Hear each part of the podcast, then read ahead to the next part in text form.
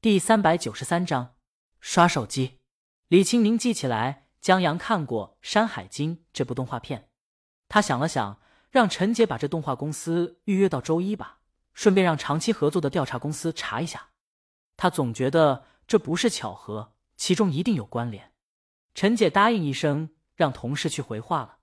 李青宁收拾一番，拉着江阳的手出了办公室，向大家告别，先下班开车回家了。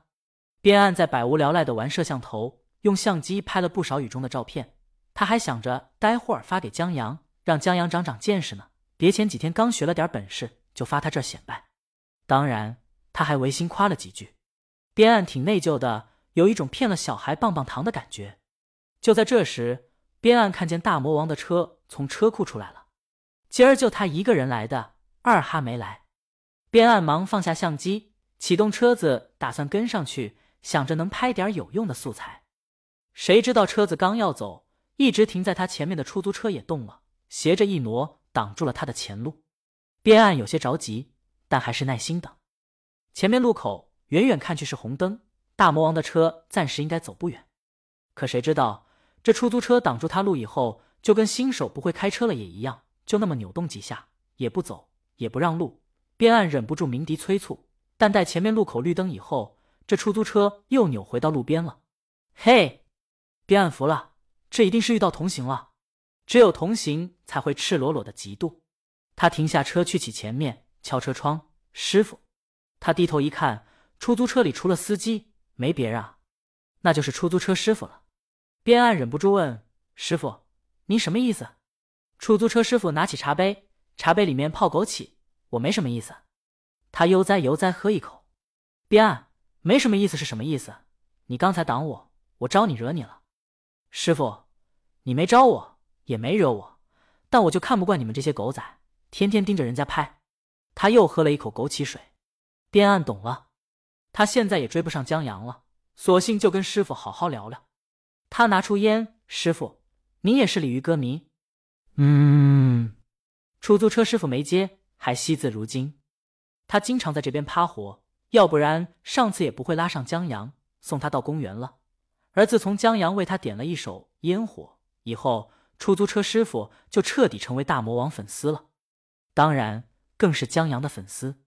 刚才停车时，他看见边岸拿着长枪短炮在那儿拍，一看就是记者，所以下了个绊子，举手之劳而已。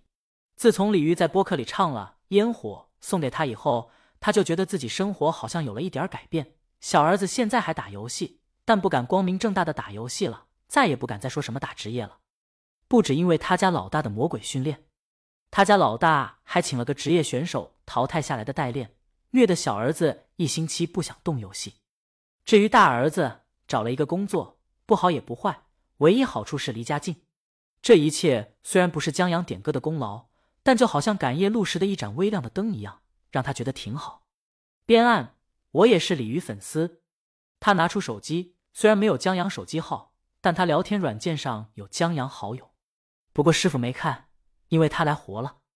边岸遗憾的收起手机。不过这倒是给了他一个思路。江阳挺有意思的，像出租车司机，他这种狗仔，三年二班的王小虎，打游戏的浴火重生啊，在不经意间，他就成了别人生活中一片温暖的色彩。现在推推活跃度日渐走低，最大的问题就在于狗粮太少了。大魔王和江阳都太懒了，就不用说周末了，俩人有时候工作时间都不出门。而拍别的明星，因为大魔王而来的粉丝又不买账，所以可以试一试写一写江阳的故事，也不一定要写清楚明星故事真的就行。两部话剧差不多，但咱们的剧更符合区里的文化定位。文老师在饭桌上说，他夫人李璐老师还有他女儿都在，他们边吃边聊。文老师觉得。也有场外的一些因素，譬如鲤鱼啊，还有文老师看着江阳，江阳啊，小王子、波洛，倘若这些品牌跟着话剧一起落地，那这一等奖可赚大了。嗯，江阳茫然的看着文老师，他这会儿注意力全在那鱼子酱上，想尝一尝。